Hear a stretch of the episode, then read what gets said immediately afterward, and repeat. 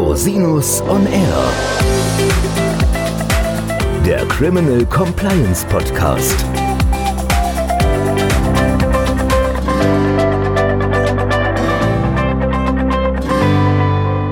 Herzlich willkommen zum Criminal Compliance Podcast. Schön, dass Sie wieder eingeschaltet haben. Mein Name ist Christian Rosinus und unser heutiges Thema ist Cybercrime-Attacken. Und das Thema möchte ich nicht alleine besprechen. Nein, ich habe mir einen ganz tollen Gast eingeladen, Herrn Dr. Christian Schob, seines Zeichens Partner bei der internationalen Kanzlei DLA Piper und dort in den Bereichen Wirtschafts-, Strafrecht und Compliance tätig. Daneben ist Dr. Schob auch noch Vorstandsvorsitzender des Deutschen Strafverteidiger e.V. Und wir beide kennen uns schon sehr lange. Und ich freue mich sehr, lieber Christian, dass du heute hier in meinem Podcast bist. Schön, dass du da bist. Ja, Christian, vielen Dank für die nette Einladung. Ich freue mich, dass ich auch einmal Gast in deiner tollen Sendung sein darf. Und nachdem wir uns jetzt mit Kaffee gestärkt haben, freue ich mich, dass wir hier heute auch noch ein immer heißer werdendes Thema besprechen können und das am frühen Sonntagmorgen hoffentlich zum Wachwerden beiträgt bei uns beiden. ja, ich bin schon ganz schön wach. Ähm, apropos wach, du hast ja, äh, du bist ja nicht nur sozusagen Experte im Bereich Strafrecht im Zusammenhang mit Cyberkriminalität, sondern du hast das Thema ja in deiner Kanzlei DLA Piper auch an eigenem Leib erfahren dürfen. Ihr habt das Thema auch mustergültig gelöst, deswegen können wir da auch drüber sprechen. Aber erzähl doch mal, wie war das? Also was, was ist passiert? Ja, also ich äh, erinnere mich noch gut daran. Es war ein heißer Sommertag 2017 und ich bin gerade zum Lunch raus und bekam auf einmal noch eine E-Mail von unserer Office-Managerin Cyberattacke. Und danach kamen keine E-Mails mehr aus iPhone und ich bin auch relativ eilig mal wieder zurück, weil ich mir dachte, da könnte was schiefgelaufen sein. Und in dem Moment waren alle Computer nur noch schwarz und das nicht nur bei uns im Frankfurter Büro, sondern weltweit bei DLA. Und äh, wie sich nachher herausstellte, war das eine relativ große Attacke, die gar nicht gegen DLA ging, sondern die eine Vielzahl von auch deutschen Unternehmen getroffen hat. Und die ging von, glaubt man den Gerüchten, äh, wohl von Russland auf die Ukraine aus. Und wir waren dabei Kollateralschaden geworden. Es war im Endeffekt war es eine Vernichtungssoftware, die über ein Steuerprogramm, das man, wenn man in der Ukraine ansässig ist, äh, wohl sich aufspielen muss als Unternehmen.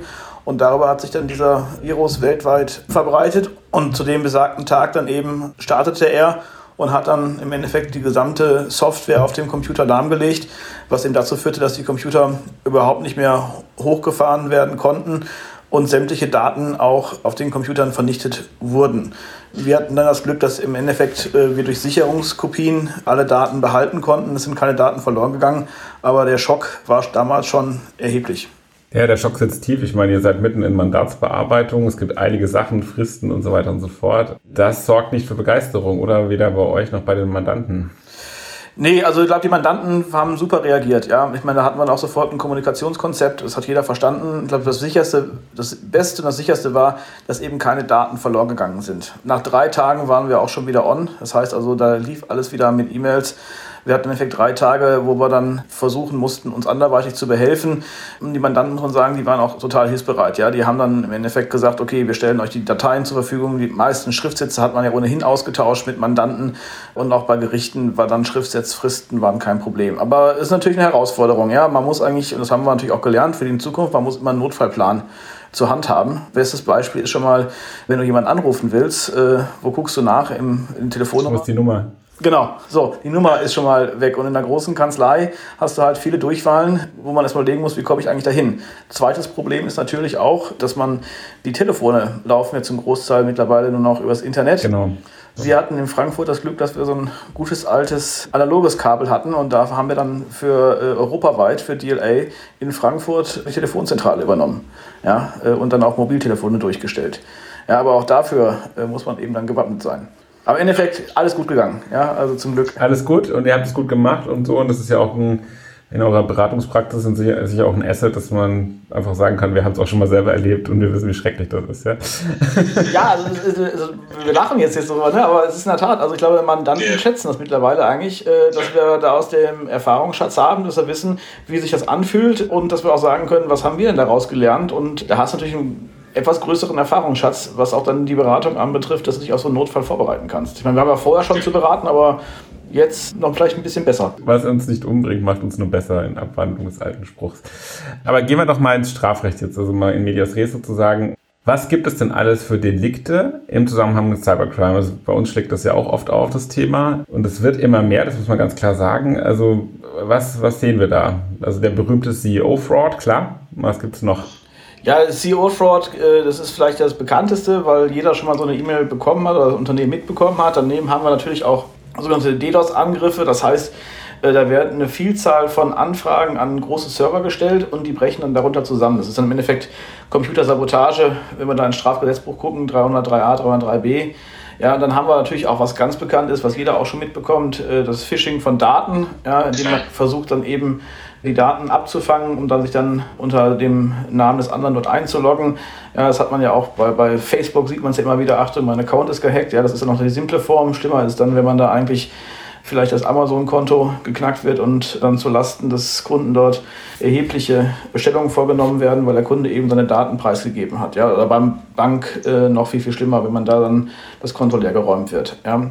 Äh, was wir letztes Zeit auch ein paar Mal hatten, ist so dieser Identity Theft. Ja, das ist äh, für ja, mich persönlich ganz schrecklich. Ja. Also, äh, ich weiß nicht, ob du das schon mitbekommen hast, sowas, so ein Fall mal, aber das ist, das ist ja für ja. die Betroffenen ganz schrecklich. Ja, auf einmal taucht dann ein zweiter Christian Rosinus auf, ja, der dann einmal sich bei Behörden ausweist und sonst was. Ja, das, das kann ja zu ganz äh, üblen Problemen führen, ja. Oh Gott, hör auf, ja. Einer, ein Christian Rosinus reicht mir. mir auch. Und den Behörden wahrscheinlich auch. Besonders den Staatsanwaltschaften.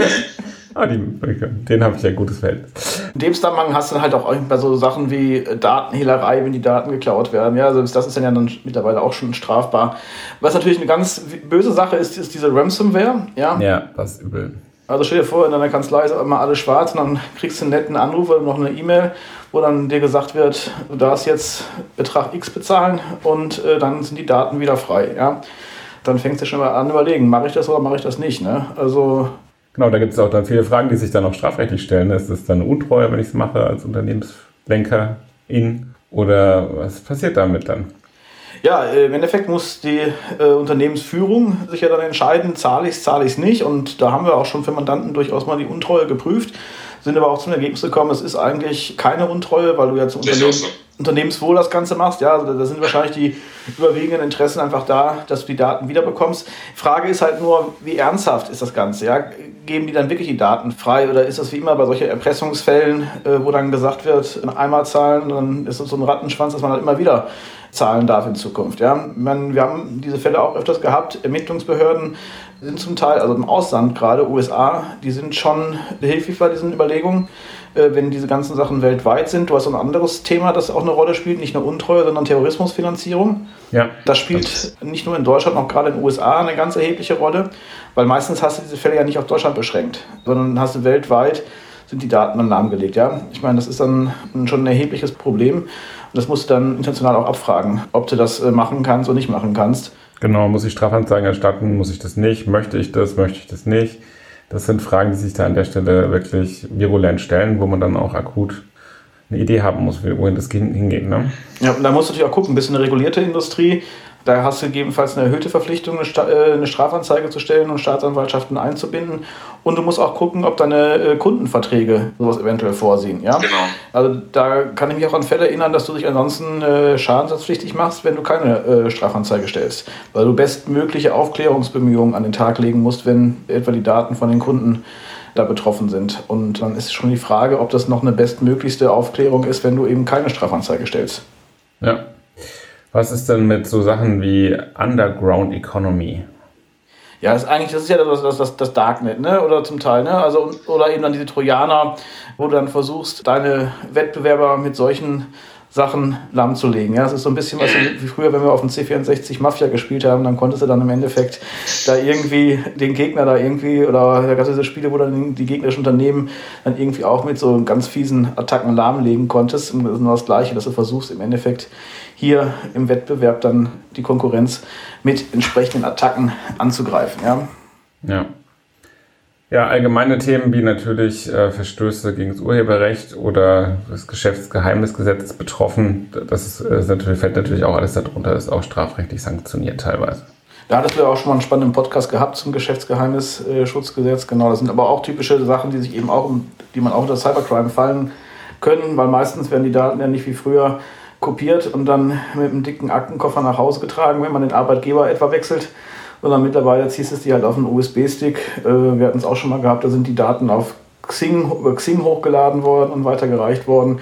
Also da gibt es verschiedenste Wege, wie Geschäftsgeheimnisse mittlerweile von den TäterInnen dann auch mitgenommen werden und äh, der alte Arbeitgeber dann doch etwas besorgt ist, wenn er sieht, dass seine wichtigen Daten beim neuen Arbeitgeber sind. Das Problem bei solchen Sachen ist ja auch immer diese Technologie, die sich so schnell entwickelt, wo man oft gar nicht hinterherkommt mit den Sicherheitssystemen. Und das ist eine riesen Herausforderung auch bei internen Untersuchungen mit den entsprechenden neuen Softwareentwicklungen, denen wir uns gegenüber sehen. Und ähnlich spielt da natürlich dann auch eine Rolle. Und die Kreativität, kennt, wissen wir alle, kennt da keine Grenzen. Ja, die ist in der Tat. Also die ist, äh, so wie die Technik fortschreitet, äh, schreitet auch die Kreativität fort. Ich hätte ja gerade gesagt, dass man im Endeffekt dann versucht, über bestimmte Internetseiten sich die Daten zu laden und dann wieder runterzuladen. Äh, mittlerweile gibt es da ja auch so Beschränkungen für, dass dann die IT merkt, die eigene IT merkt dann irgendwann, okay, da ist ein hoher Upload von Daten. Dann müssen wir mal schauen, ob da möglicherweise hier was von uns betroffen ist. Du kannst mittlerweile nachvollziehen in den Systemen, wer wann auf die Dokumente zugegriffen hat ja, und wohin gegangen sind. Du kannst mittlerweile bei den USB-Sticks sehen, äh, wann ist USB-Stick im Computer drin gewesen und kannst aber zum Teil nachvollziehen, welche Daten draufgeladen wurden. Also das ist ja mittlerweile schon die Nachvollziehbarkeit wesentlich besser geworden. Und das siehst du ja auch bei den Ermittlungsbehörden, dass die ja mittlerweile, finde ich, wenn man äh, für Mandanten dort vorstellig wird, dass die zum Teil wirklich auch zu später Abendstunde noch erreichbar sind und dann aber auch von den technischen Fähigkeiten her über wesentlich größeres Wissen verfügen und auch wirklich einem zum Teil gut helfen können. Ja, auf jeden Fall. Also die Qualität da ist sehr hoch und auch die, das Engagement, das kann ich, glaube ich, flächendeckend sagen, soweit ich mich damit in Deutschland auskenne. Also es ist wirklich toll, was da mittlerweile möglich ist. Ja, dann hast du diese Schwerpunktstaatsanwaltschaften im Endeffekt hier in Frankfurt, aber auch oben in Pferden im Norden, Köln und Düsseldorf für Nordrhein-Westfalen. Ich glaube, Bamberg ist es, glaube ich, in, in Bayern. Ja, Bamberg ist es. Ja, also da sind mittlerweile schon wirklich Profis dran, sowohl auf, bei den Staatsanwaltschaften als auch bei der äh, Kriminalpolizei. Wirklich gut an der Stelle. Was kann denn passieren? Also jetzt haben wir natürlich die faktischen Risiken, dadurch, dass, uns, dass die IT nicht mehr funktioniert oder dass irgendwie Geld abfließt, weil man eine Überweisung tätigt, die man besser nicht hätte getätigt. Gibt es dann auch Sanktionsrisiken für betroffene Unternehmen? Gut, du hast natürlich das Problem, wenn, wenn Kundendaten betroffen sind, da, persönliche Daten, dass du dann mit, dem Daten, äh, mit der Datenschutzgrundverordnung in Einklang sein muss. Das heißt, du musst die Kunden unterrichten von dem Verlust der Daten, wenn es ein gewisses Ausmaß angenommen hat. Du musst für die ausreichende Datensicherheit eigentlich gesorgt haben. Und wenn das vielleicht nicht der Fall war und dann kommt noch vielleicht dann der Verlust von Daten hinzu und du hast eine zu späte Unterrichtung, kannst natürlich zu, zu Sanktionen nach äh, Datenschutzgrundverordnung führen. Und wir haben ja gerade die hohen Bußgelder gesehen. Wahrscheinlich niemals ein bewusster Verstoß ist, sondern das sind ja meistens dann eher auf einer Fahrlässigkeitsebene wenn überhaupt. Ja, aber denk mal, das ist natürlich immer eine Frage, da gibt es auch keine Erfahrung zu, wie die äh, Behörden darauf reagieren. Aber ich denke mal schon, dass darauf geschaut wird, wenn du nicht ein ausreichendes Maß an Sicherheit hast für deine Daten, dass dann die Behörden das auch irgendwann sanktionieren werden. Ja, ich glaube, das Hauptthema ist in dem Kontext einfach mangelnde, sag mal, nennen wir es jetzt mal Compliance im weiteren Sinne, also dass die Sicherungsmaßnahmen nicht so gut waren, dass es ermöglicht worden ist. Ich habe das Gefühl, dass da aktuell sozusagen jetzt nicht so harsch hinterhergegangen wird, wenn es sich tatsächlich auf einer relativ niedrigen Ebene bewegt. Aber natürlich gibt es krasse Fälle, wo man quasi sagt, oh, da seid ihr aber selber schuld und ihr habt mit besonders sensiblen Daten gearbeitet. Ich glaube, da wird es dann besonders relevantes Sanktionsrisiko. Das glaube ich auch. Also je sensibler die Daten werden und je mehr sich herausstellen sollte, dass du nachher keine ausreichenden Sicherheitsmaßnahmen hattest, desto eher sehe ich dann Sanktionsrisiko. Ja, dass man gegen das man sich ja verteidigen müsste dann. Ja, also, genau.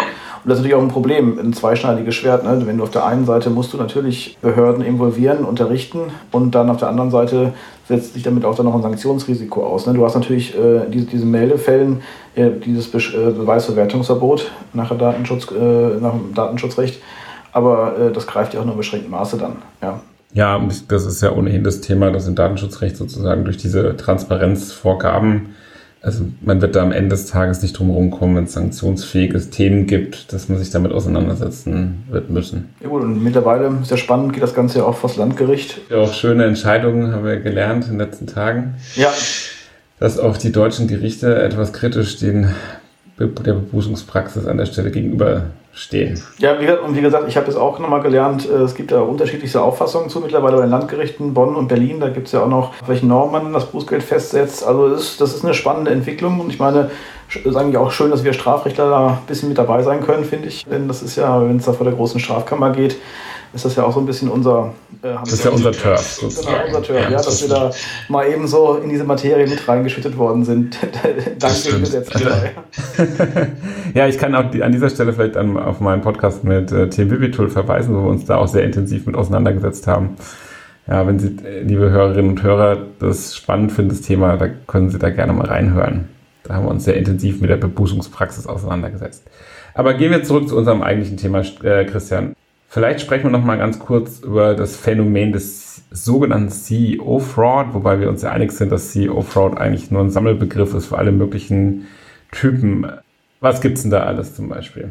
Ja, ich meine, du hast es ja vom Namen her schon gesagt, wir haben den, den CEO-Fraud und wenn sich jetzt hier die Zuhörerinnen und Zuhörer vielleicht auch mal vergegenwärtigen, welche Fälle ihnen selbst schon untergekommen ist. Es gibt ja eben, das geht im Endeffekt immer darum, dass man versucht, eine Überweisung beim Unternehmen zu veranlassen, indem man einen bestimmten Sachverhalt vorspiegelt. Und die Überweisung geht dann eben nicht zu dem, wo man glaubt, dass sie hingehen soll, sondern sie ist meistens durch einen Täterin oder Täter veranlasst, der irgendwo im Ausland sitzt, um dort das Geld dann zu bekommen. CEO-Fraud gemeinhin ist ja der Fall, bekommt ein Mitarbeiter aus der Buchhaltung eine E-Mail, es müsste ganz schleunigst eine große Überweisung veranlasst werden und der das ist meistens ein neuer CEO, der gerade reingekommen ist, wird vorgegaukelt, dass, es den, dass der diese E-Mail schreiben würde und das müsste alles ganz schnell gehen und sei ganz geheim, weil es meistens ein ganz geheimes Projekt, Unternehmenskauf sei und da müsste jetzt ganz eilig innerhalb der nächsten halben Stunde der 5 Millionen Euro Betrag überwiesen werden. Natürlich stammt die E-Mail nicht vom eigentlichen neuen CEO, aber es erweckt halt den Eindruck,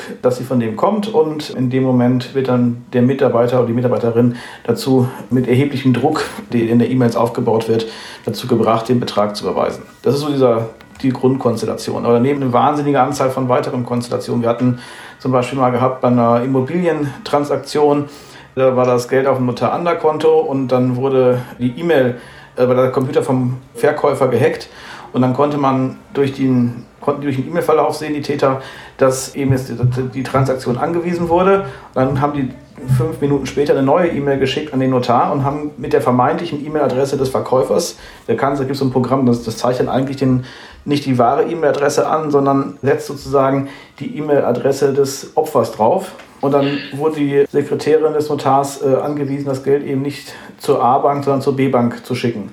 Und die B-Bank war natürlich nicht der Verkäufer, Inhaber des Kontos, sondern die Tätergemeinschaft. So, und da ging in dem Fall der gesamte Kaufpreis auch im einstelligen Millionenbereich eben nicht an den Verkäufer, sondern an die Bande, die sich außerhalb von Deutschland bewegte. Konnte man es wiederholen? Das ist ja oft so, dass man in den Fällen nichts wiederholen kann. Wir konnten zwei Millionen Euro konnten wir wiederholen. Also mhm. da war wir auch relativ schnell waren. Wir haben dann Strafanzeigen gestellt in Deutschland und ich glaube in Kroatien. Und dadurch, dass wir es in beiden Ländern gleichzeitig gemacht haben, war ein relativ schneller Austausch zwischen den Behörden möglich und dann konnten die da noch einen Teil des Geldes sicherstellen. Ja.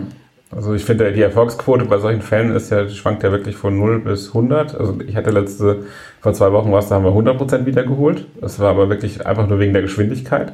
Und es gibt aber auch viele Fälle, da muss man den Mandantinnen und Mandanten einfach klar sagen, das sind wir jetzt ein bisschen spät dran oder es wird nichts mehr. Also rechnet nicht damit, dass da überhaupt irgendwas wiederkommt. Das muss man einfach fairerweise sagen. Ja, absolut. Also ich finde, also hier ist, äh, du sagst aber auch ein Punkt, äh, Ständigkeit ist hier von Essence, ja. Also ich glaube, wenn man hier was wiederhaben möchte, muss man ganz schnell hinterher sein. Die Banken sind ja mittlerweile da auch ziemlich auf Draht und versuchen einem zu helfen. Ich meine, müssen sie auch schon unter Geldwäschegesichtspunkten natürlich auch machen, ja.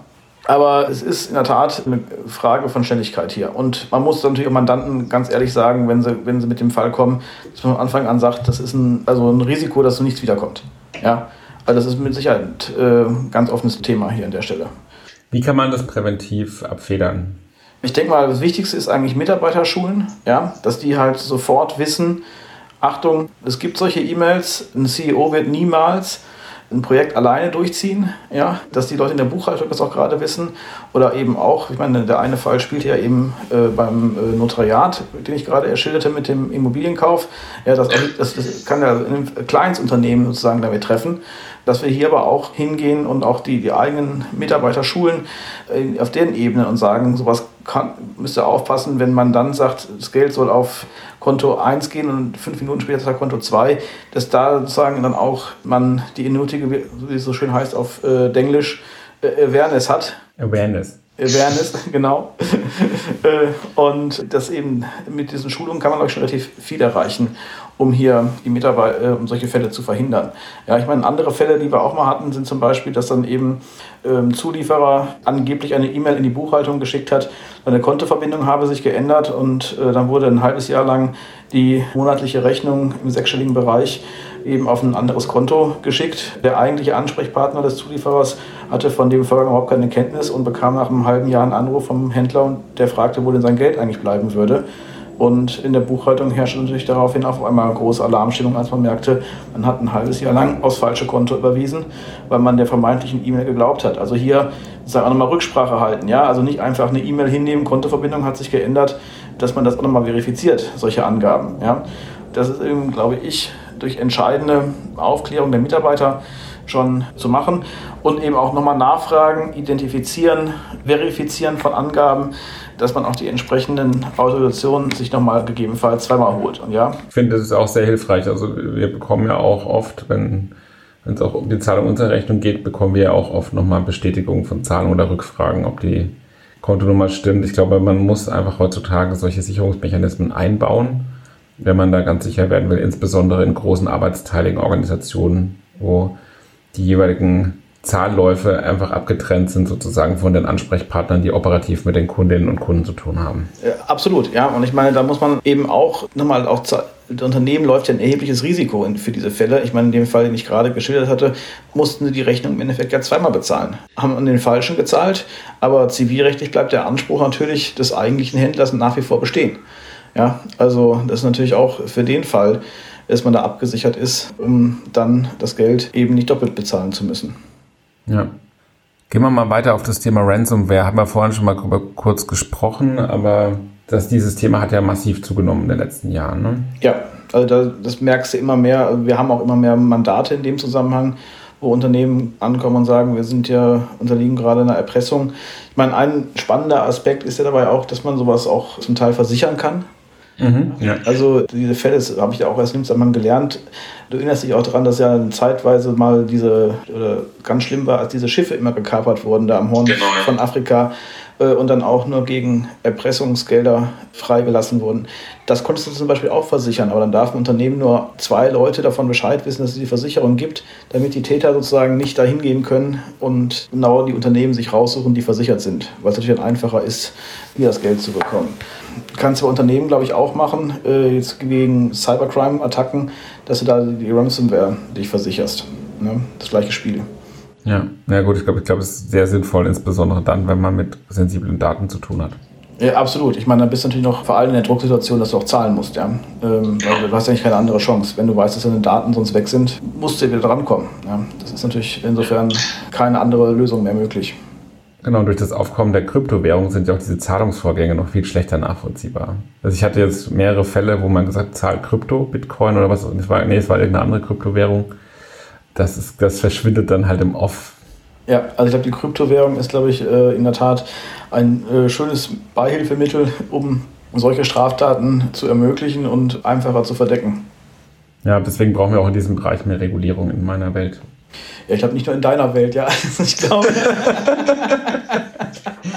ja, sonst heißt es wieder, der Rosinus schreit nach Regulierung. Ja. ich würde sagen, also Christian, dass wir beide eines Tages sagen, wir brauchen mehr Regulierung, äh, hätten wir uns auch nicht träumen lassen, ja. Also, das dass, dass der Strafverteidiger schlechthin schon sagt, wir brauchen mehr Regulierung, ist ja schon fast erschreckend.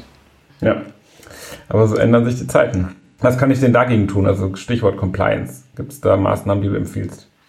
Gut, ich meine, im Endeffekt, da kannst du eigentlich relativ wenig machen, außer dass du deine IT auf Stand hältst. Und zwar regelmäßig auf Stand hältst. Immer die Sicherheitsupdates drauf hast, immer die entsprechenden aktuellsten Antivirensoftwaren hast, dass du deine Mitarbeiter auch schulst, im Endeffekt keine USB-Sticks von Dritten ungeprüft zu übernehmen, zum Beispiel, ja, dass du die Mitarbeiter schulst, nicht irgendwie bei diesen E-Mails auf die Anlagen zu klicken, ohne vorher das zu prüfen, ob es jetzt nicht irgendwie eine, so eine Attacke damit ausgelöst werden soll, weil die Software, die die Ransomware-Attacke auslöst, muss ja irgendwie auf den Computer kommen. Ja? So, und irgendein, du musst halt die Schwachstelle suchen, die Täter dann ja. Die Schwachstelle ist oft der, der einzelne Mitarbeiter, der eben dann die Anlage an der E-Mail anklickt, nach dem Motto unbezahlte Rechnung, äh, bitte dringend bezahlen. Ja? So, und dann ist die, Rechnung, die angebliche Rechnung beigefügt als PDF-Dokument und angeklickt und schon ist die Software dann installiert, die dann kurz darauf die Ransomware-Attacke auslöst. Ja? So, also da siehst du ja schon dran, die zwei Sachen, die ich sagte, Antivirensoftware muss, muss auf dem Stand sein, dass sie eigentlich so eine E-Mail schon direkt erkennt. Zweitens, du musst die Mitarbeiter schulen, dass sie eben nicht sofort solche E-Mails ungeprüft öffnen. Also wir haben zum Beispiel auch als bei DLA jetzt als Lerneffekt von unserer Attacke, die wir hatten, machen wir regelmäßig, äh, bei uns kommen so Testmails, um zu gucken, wie reagieren die Mitarbeiter drauf. Klar, hast bei uns mit weltweit äh, über 4000 Anwälten und dann noch Assistenzbereich und weiter natürlich eine hohe Anzahl von Leuten, die aus was reinfallen können, sodass wir immer wieder mal so Testläufe fahren. Äh, wie, du musst dich freiwillig bereit zu erklären, dass du daran teilnimmst. Ich mache das auch mal regelmäßig. Ich bin, Klammer auf, ich bin auch schon mal drauf reingefallen. Ja? Also, wenn du in der Hektik bist, bist der Telefonkonferenz, kriegst du eine E-Mail rein, eilig anklicken, so und schon hast du drauf geklickt. Also, bei mir hat das selbst persönlich zu einer erhöhten Awareness beigetragen, dass wir solche, solche Tests fahren. Das ist, glaube ich, auch die, die beste Chance, die Mitarbeiter da äh, darauf einzustellen, dass es sowas gibt. Ja, das ist ganz wichtig, dass man Mitarbeiterinnen und Mitarbeiter da schult. Und auch, das kann, man muss sich einfach gewahr sein dessen, was du ja auch schon gesagt hast, das kann, glaube ich, jedem passieren. Also da ist keiner hundertprozentig gefeit vor. Also, wie es so schön heißt, es ist keine Frage des Obs, sondern nur eine Frage des Wanns und des Wies. Ja. Genau, deswegen, wie du schon gesagt hast, Awareness. Awareness, genau. Awareness. Das Wort zum Sonntag. Nochmal ganz kurzer Sprung zum Thema Geschäftsgeheimnisse. Da gibt es ja auch mehrere Konstellationen, die wichtig sind. Es ist ja nicht nur so, dass es geschädigte Unternehmen gibt, es gibt ja auch Unternehmen, denen werden Geschäfts- und Geschäftsgeheimnisse sozusagen kenntlich gemacht durch Mitarbeiterinnen und Mitarbeiter. Das sind ja zwei verschiedene Konstellationen, die müssen wir, glaube ich, auch im Hinterkopf behalten. Äh, völlig richtig, ja. Also wenn, wenn du als Unternehmensinhaberin und Inhaber dann auf einmal Daten von der Konkurrenz bekommst, Klammer auf, unfreiwillig, Klammer zu, dann kannst du dich ja selbst strafbar, aber auch zivilrechtlich haftbar machen, wenn du diese Daten jetzt einfach verwendest. So, und äh, das ist natürlich im elektronischen Zeitalter noch viel gefährlicher, denn die Informationen können ja gegebenenfalls auch in deine in dein Datensystem mit eingepflegt werden. Ja, wenn du Businesspläne hast, Kundendaten, alles, was unter die Geschäftsgeheimnisse fällt, kann relativ schnell in dein System Einfluss finden und berücksichtigt werden. Wir hatten das mal gemacht, da sind mehrere Mitarbeiter von der Konkurrenz übernommen worden und das äh, Unternehmen hat dann eben die Daten, die mitgenommen wurden, von denen eingespeist. Dann haben wir die aber mit Hilfe von IT-Experten separiert im, im, elektronischen System, sodass auf die nicht mehr zurückgegriffen werden konnte, bis wir den Disput mit der Konkurrenz beiseite gelegt haben durch einen zivilrechtlichen Vergleich dann. Aber für die Zeit waren die Daten halt nachweisbar, auch für die Staatsanwaltschaft und für die Gegenseite so separiert, dass keiner darauf Zugriff nehmen konnte, ohne Rücksprache mit der Gegenseite.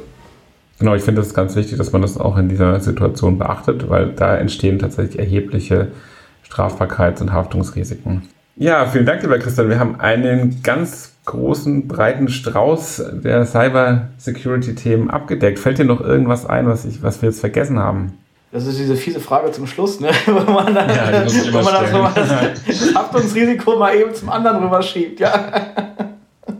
Nein, ich glaube, hat super Spaß gemacht und ich glaube in der Tat, du hast es schön ausgerückt. Wir hatten einen großen Blumenstrauß von vielen Themen. Die kann man gar nicht alle abschließen. Ähm, es werden sich auch die Entwicklungen wird immer wieder zeigen, dass äh, es neue Themen geben wird. Äh, aber für den Stand heute haben wir, glaube ich, doch die Highlights abgedeckt und hat Spaß gemacht.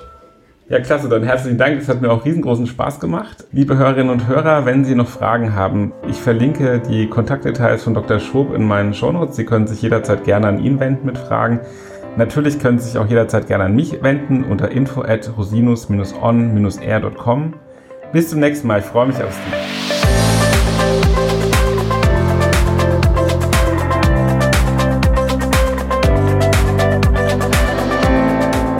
Der Podcast stellt lediglich einen allgemeinen Überblick über rechtliche Themen dar und ersetzt selbstverständlich keine Rechtsberatung zu konkreten Fragestellungen im Einzelfall. Bei Fragen wenden Sie sich an Rechtsanwältinnen und Rechtsanwälte Ihres Vertrauens, natürlich auch gerne an uns. www.rosinus-on-r.com oder unter www.rosinus-partner.com.